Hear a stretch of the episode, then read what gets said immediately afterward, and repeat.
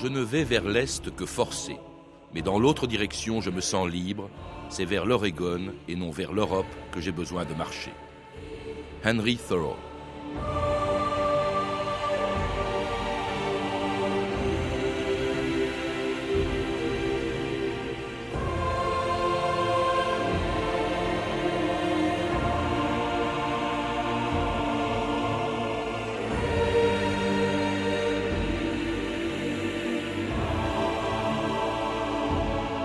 2000 ans d'histoire.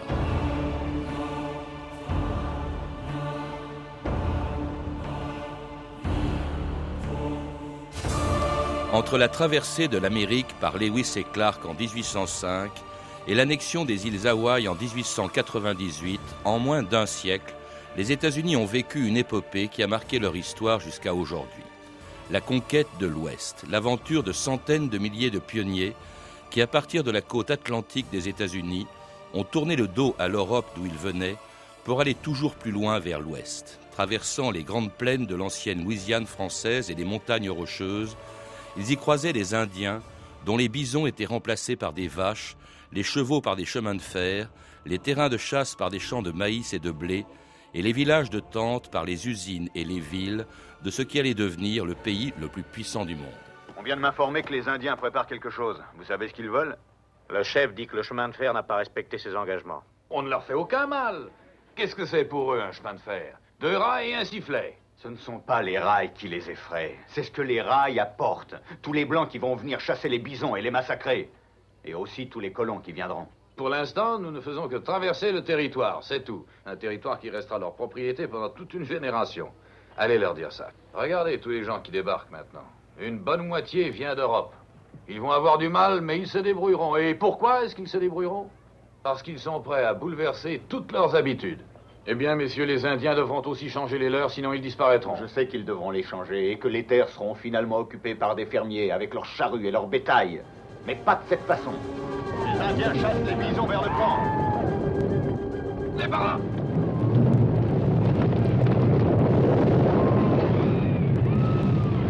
André Caspi, bonjour. Bonjour. Alors l'historien spécialiste des États-Unis le sait mieux que personne quand les pionniers euh, de la conquête de l'Ouest se sont installés dans les plaines, dans les rocheuses sur la côte du Pacifique, ils n'arrivaient pas sur des terres vierges, il y avait déjà des Indiens, mais vous le rappelez dans plusieurs livres, des Indiens avec lesquels les rapports n'ont pas été mauvais, il y a même eu une cohabitation entre euh, ces colons et, les Indiens, et depuis longtemps, l'an dernier vous nous aviez rappelé comment une Indienne avait aidé euh, l'arrivée des premiers colons anglais en, Amérique. Nous avons évoqué hier une Indienne qui avait permis à Lewis et Clark de traverser euh, les, États-Unis. Euh, c'était plutôt une cohabitation pacifique au début.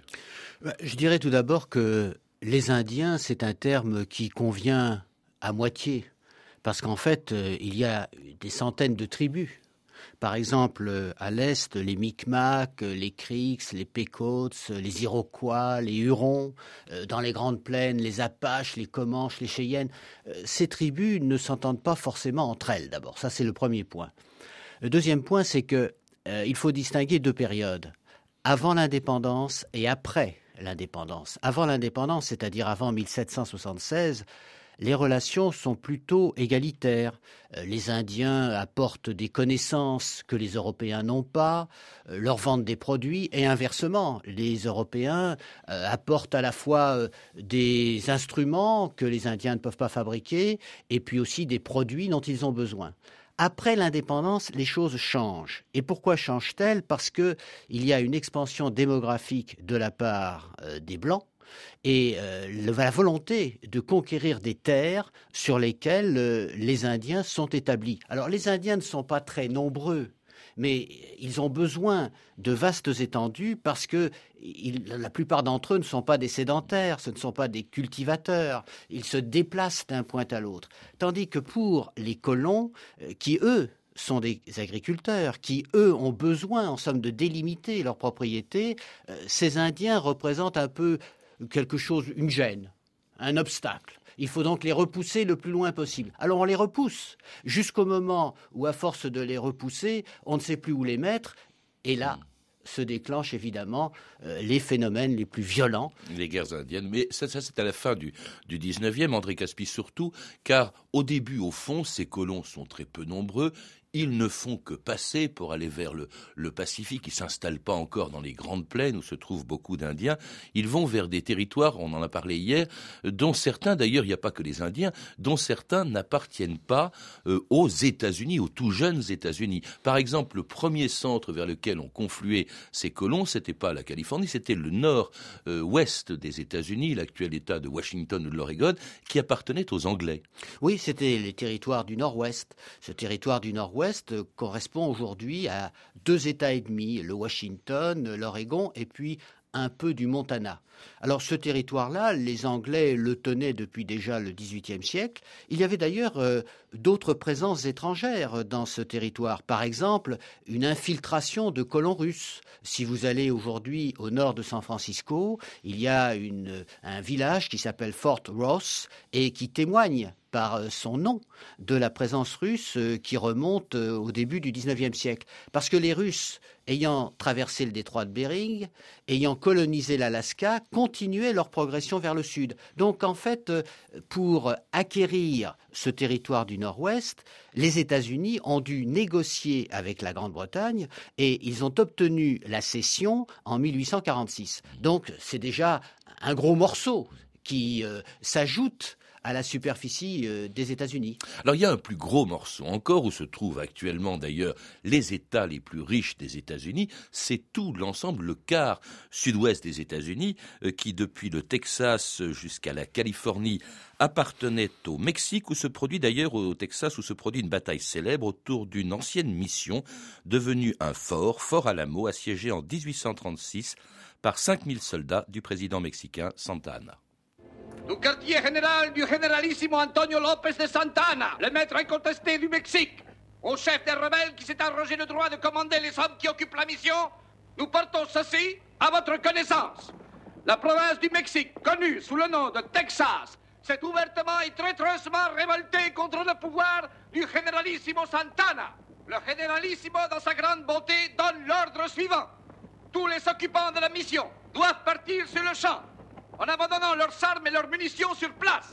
Si cet ordre n'est pas promptement exécuté, le généralissimo se verra contraint de prendre la mission d'assaut. Il ne sera fait aucun quartier. Signé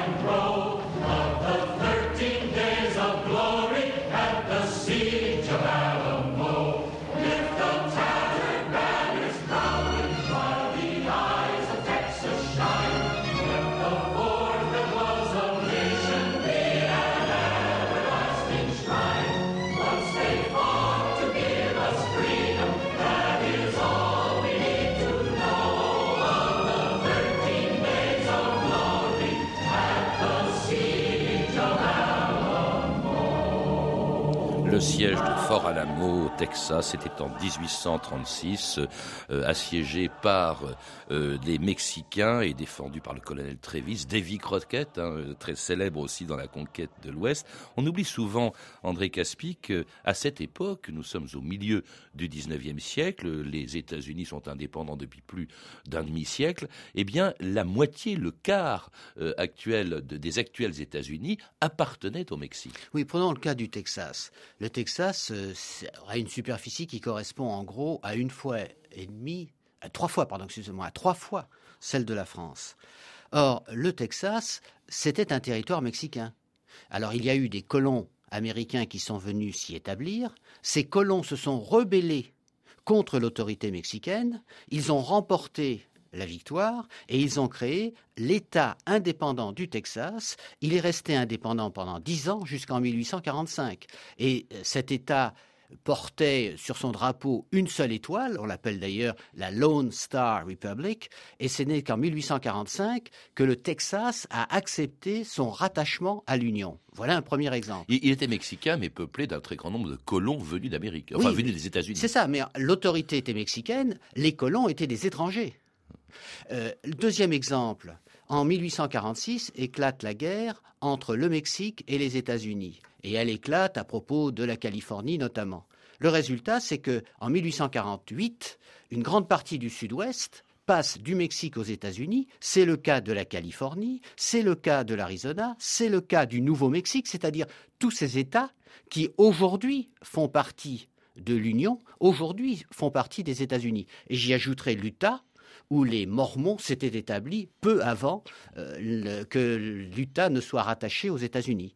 Donc ça veut dire qu'une grande partie du territoire était sous autorité mexicaine, et ce qu'il y a de très curieux, c'est que plus d'un siècle et demi après, c'est-à-dire aujourd'hui, on voit se retourner la situation, c'est-à-dire que bon nombre d'immigrants mexicains viennent s'établir dans ces États et se disent qu'au fond, ils, se contentent de reconquérir ce que le Mexique avait perdu au XIXe siècle. Finalement, d'immenses territoires entrèrent dans l'Union, avec leurs somptueux noms espagnols, Rio Grande, Santa Fe, Albuquerque, El Paso. Et le plus étincelant de tous, Californie. Ce nom était celui d'une île fabuleuse de perles et d'or dans un roman du XVe siècle. C'est ici, à Sutter's Mill, qu'en 1848, un homme trouva au bord d'un ruisseau une chose qu'il ne cherchait même pas. Et la clameur de sa découverte se propagea à travers le continent jusqu'à Boston, New York, Savannah, et au-delà des océans, à Londres, Paris, Berlin. Mais nulle part ce cri de l'or ne fut plus retentissant qu'à Saint-Louis, le centre le plus actif du commerce de fourrure, la ville la plus turbulente et la plus licencieuse de la Nouvelle-Amérique.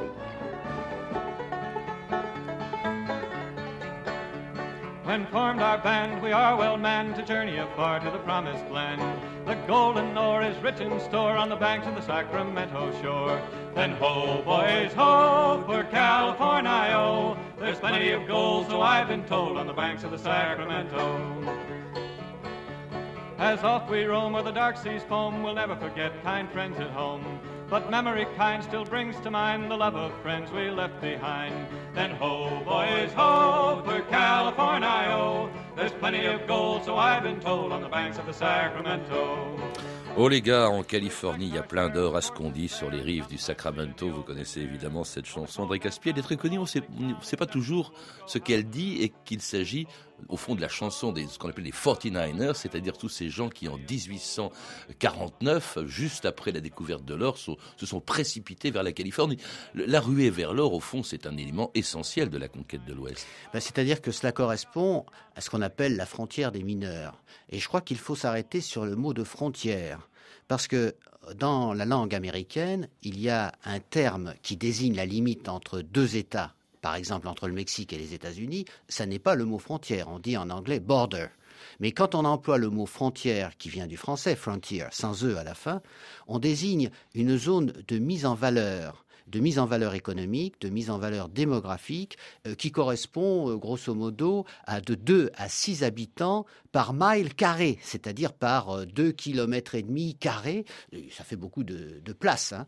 Mais ça veut dire que dans un premier temps, ce sont les mineurs qui se précipitent pour peupler cette frontière. Alors l'or est évidemment ce qui les attire en tout premier lieu, mais il n'y a pas que l'or, il y a aussi l'argent, il y a d'autres métaux, il n'y a pas que la Californie, il y a aussi des États comme le Colorado, comme le Montana. C'est-à-dire qu'en fait, euh, il y a véritablement là, euh, de la part de ceux qui ont envie de s'enrichir rapidement, un attrait irrésistible. Alors, ce sont des Américains, certes, mais pas uniquement. Ça peut être des Australiens, ça peut être des Français, ça peut être des Anglais, des Allemands.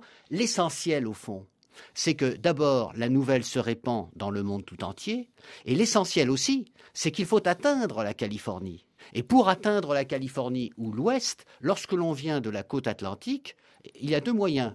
Le premier, c'est d'y aller à pied. Ça représente des mois et des mois de marche dans des conditions affreusement difficiles. Le deuxième moyen, c'est d'y aller par bateau.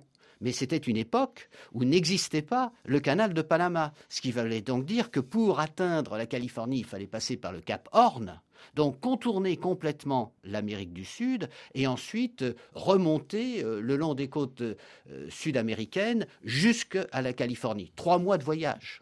Mais on pouvait aussi venir de l'autre côté du Pacifique. C'était donc véritablement... Là, c'était la conquête de l'Est, si je puis dire. Parce qu'il y a eu beaucoup de Chinois qui venaient. Bien sûr. Alors, les Chinois, ils venaient essentiellement pour construire le chemin de fer, nous en parlerons tout à l'heure. Mais les Chinois venaient aussi, après avoir construit le chemin de fer, pour tirer parti des dernières pépites qu'on pouvait récolter dans ces mines d'or. Et très souvent, quand on voit un western, on, découvre un Chinois avec sa natte, avec son habit traditionnel, euh, qui est maltraité, qui subit toutes sortes de discriminations. Euh, ils sont considérés en somme comme ceux qui ramassent les miettes. Mais ça veut bien dire que toute cette région-là est un véritable carrefour international. Et c'est enrichi. D'ailleurs, ce sont plus des commerçants, des industriels qui se sont enrichis que les chercheurs d'or.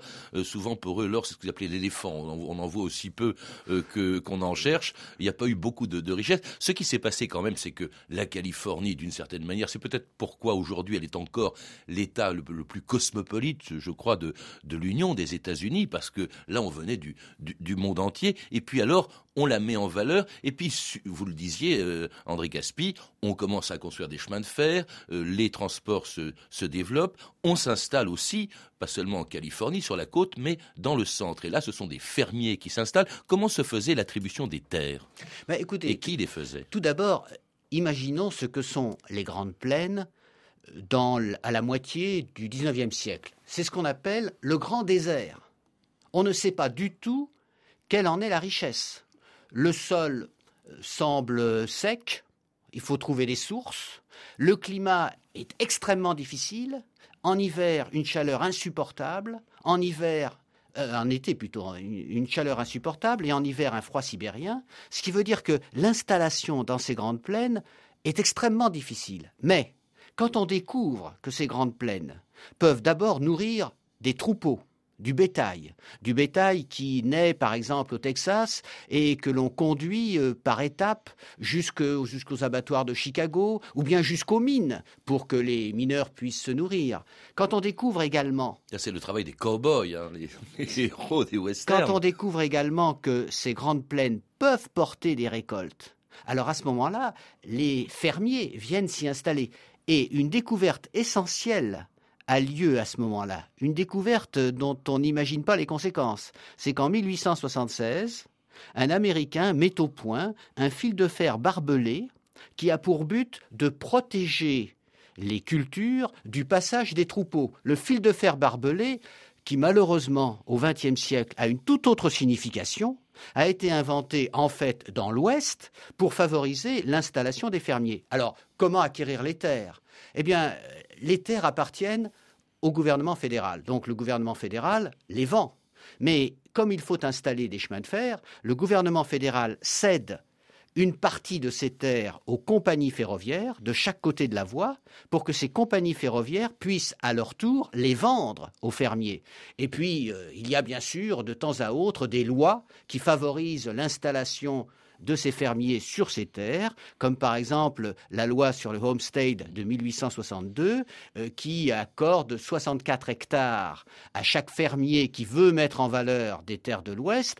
Euh, ça n'est pas suffisant, à vrai dire. Euh, ça n'est pas satisfaisant non plus parce qu'il y a toute une spéculation qui se déclenche. Mais on voit bien, en somme, que là, c'est la ruée sur les terres alors qu'auparavant c'était la ruée vers les mines.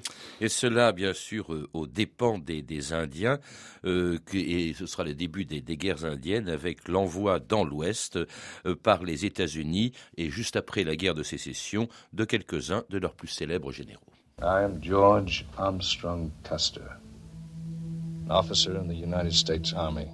I know you got human rights, treaty rights, moral rights. Je sais que vous avez des droits humains, des droits par les traités, des droits moraux. Mais je ne suis pas un politicien, ni un moraliste, ni un prédicateur. Je suis un soldat. Les seuls droits qui m'intéressent sont ceux de mes soldats. Le seul devoir qui m'intéresse est celui de ma charge. Qu'on ait l'air de vous chasser de vos terres n'est plus de ma responsabilité. C'est l'histoire. Vous êtes un peuple militairement vaincu. vous payez les conséquences de votre refus du progrès. Vous comprenez?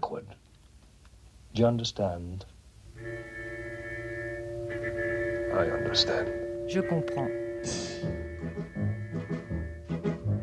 If you want to be a soldier, join the 7th Cavalry.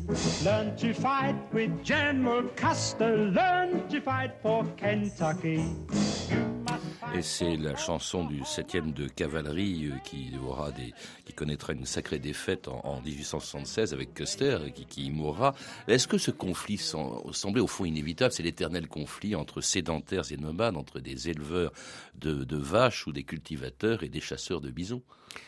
C'est un conflit inévitable dans la mesure où les Américains euh, veulent conquérir la terre et où les Indiens veulent la conserver parce qu'ils en ont absolument besoin pour continuer à vivre.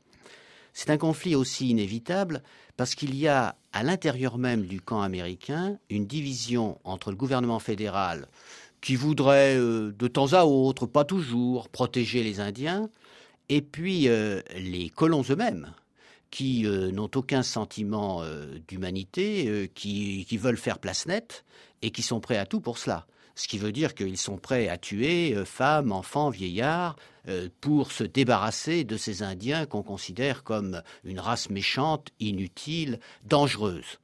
Alors, euh, tout cela aboutit évidemment aussi chez les Indiens à une grande division, parce que tout à l'heure je disais qu'il y avait de multiples tribus. Mais il, faudrait en somme considérer les guerres indiennes une par une, c'est-à-dire tribu par tribu. pour vous donner un seul exemple, le Yellowstone. Le Yellowstone est aujourd'hui un parc, magnifique, euh, premier parc naturel aux États-Unis depuis 1872. Mais il a la superficie de la Corse. C'est immense le Yellowstone. Et dans le Yellowstone s'est déroulée une guerre indienne contre les Nez percés, une des tribus de, de cette région. Cette guerre s'est étendue sur plusieurs mois et elle aboutit à la défaite des Nez percés. C'est-à-dire qu'en fait, à chaque fois, on voit le même scénario, des traités pour protéger les Indiens, des traités qui sont violés par les colons, d'où des guerres indiennes, d'où l'intervention euh, de l'armée fédérale, et le résultat, c'est que les Indiens meurent, euh, disparaissent. Euh, il y a aussi d'ailleurs beaucoup de morts du côté des colons ou du côté de l'armée, mais la victoire, en fin de compte, revient euh, aux fédéraux. Et, des massacres, il y en a un qui est terrible, c'est en 1890, le massacre de Wounded Knee, euh, André Caspi, au fond, l'élimination des derniers Sioux. Oui, alors là, c'est vraiment la bataille finale. C'est d'ailleurs la toute dernière bataille des guerres indiennes. Il n'y a plus de bataille après Wounded Knee, après 1890. Euh, cela veut dire qu'à ce moment-là, le danger indien, pour utiliser l'expression du gouvernement fédéral, le danger indien n'existe plus. Et d'ailleurs, c'est en 1893 qu'un historien, Frédéric Jackson Turner, fait une communication dans laquelle euh, il montre que la frontière, telle qu'on la définissait précédemment, a disparu. Au fond, il n'y a plus de territoire qui corresponde à la définition de la frontière. Et les Indiens sont envoyés, en tout cas les derniers à se battre. Je pense à Géronimo, ces Apaches, dont certains d'ailleurs s'étaient battus dans l'armée des États-Unis, eh bien finissent dans les réserves, comme Géronimo justement, envoyé en Floride. Par ordre du gouvernement et du président des États-Unis d'Amérique, tous les guides Chiricahua sont en état d'arrestation et seront transférés à la prison de Fort Marion à Saint-Augustin, en Floride, avec les hors-la-loi Apache dirigés par Goyacla, alias Geronimo.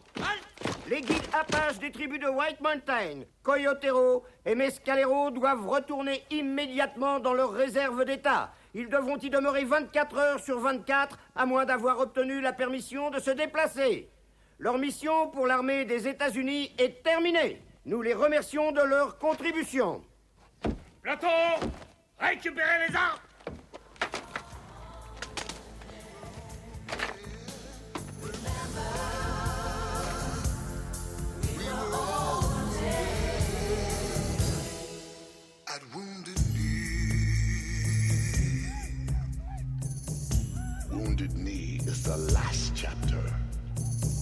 frontiers between the white men and the red people. It is written in the blood. Wounded Knee qui marquait la fin des, des guerres indiennes, vous le disiez André Caspi. Est-ce que c'est la fin de la conquête de l'Ouest? C'est la fin officielle de la conquête de l'Ouest.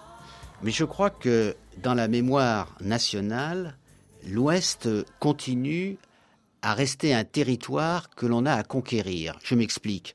Lorsqu'on se réfère au discours euh, d'entrée en fonction de John Kennedy, qui veut, euh, qui veut mettre en valeur les nouvelles frontières, on retrouve cette notion de frontière. C'est-à-dire que toujours, pour les Américains, l'Ouest représente un espoir. Euh, par exemple, dans les années 60-70 du siècle passé, donc il y a peu, toute la partie nord des États-Unis a été frappé par la crise, par la dépression, la disparition petit à petit euh, de l'industrie. C'est ce qu'on appelle la ceinture de la rouille. Et elle a été remplacée par la ceinture du soleil qui correspond au sud-ouest, c'est-à-dire à la Californie, à l'Arizona, euh, à, l'Oregon. Et, donc, euh, il y a eu encore une fois une sorte de, de déplacement de l'énergie américaine vers l'ouest. Et alors cette conquête, évidemment, elle se poursuit même au-delà du rivage californien, car il ne faut pas oublier Hawaï. Hawaï qui euh, entre euh, dans l'Union en tant que simple territoire en 1898, mais qui devient l'un des 50 États en 1959. Mmh. C'est-à-dire que la frontière, cette fois-ci, elle a été projetée bien au-delà du continent proprement dit.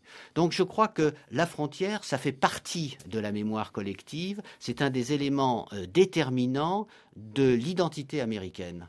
Il y, a, une chose aussi qu'on oublie en, Europe, André Caspi, c'est que dans la politique même des États-Unis, cela se ressent peut-être, on pense toujours que les États-Unis ne s'intéressent qu'à leur continent d'origine, qu'à l'Europe, c'est-à-dire tournent les yeux vers l'Est, vers ce qui est leur Est, mais en fait on oublie que leur centre d'intérêt est au moins autant de l'autre côté du Pacifique. Leur politique aussi est à leur ouest, c'est-à-dire à, l'Asie. Encore plus aujourd'hui, parce qu'au fond, les relations entre les États-Unis et l'Europe euh, sont plus ou moins satisfaisantes suivant le moment, mais euh, le grand interlocuteur des États-Unis, c'est la Chine. Et la Chine, c'est l'Ouest. Pour les États-Unis, bien sûr. C'est l'Ouest, c'est-à-dire qu'en fait, c'est le Pacifique. Donc, euh, il y a à la fois cette immigration qui vient de toute l'Asie et qui correspond à deux cinquièmes de l'immigration actuelle, tandis que l'immigration européenne est réduite à très peu, et en même temps, euh, ce, courant commercial extrêmement actif avec la Chine, avec le Japon, avec Singapour, avec Taïwan, qui donne en somme aux États-Unis le rôle d'une véritable puissance du Pacifique. C'est l'aboutissement d'un rêve aussi, euh, commencé au début du 19e, même si c'était un cauchemar pour les Indiens. Oui, c'est l'aboutissement d'un rêve, mais c'est aussi euh, une réalité euh, particulièrement frappante dans le monde d'aujourd'hui.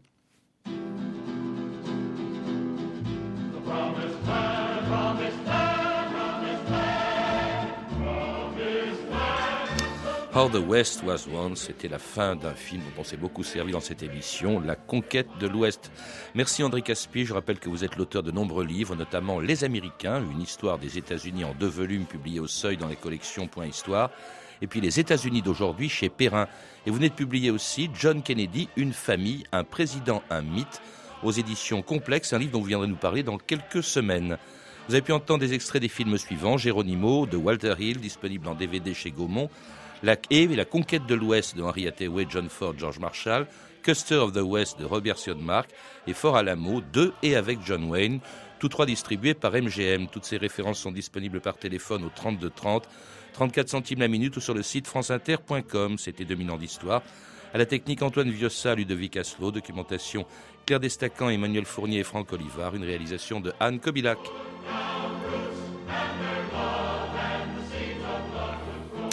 Demain, dans 2000 ans d'histoire après l'Ouest, eh bien c'est vers l'Est que nous allons nous tourner avec la redoutable police politique de l'ex-Allemagne de l'Est, la Stasi.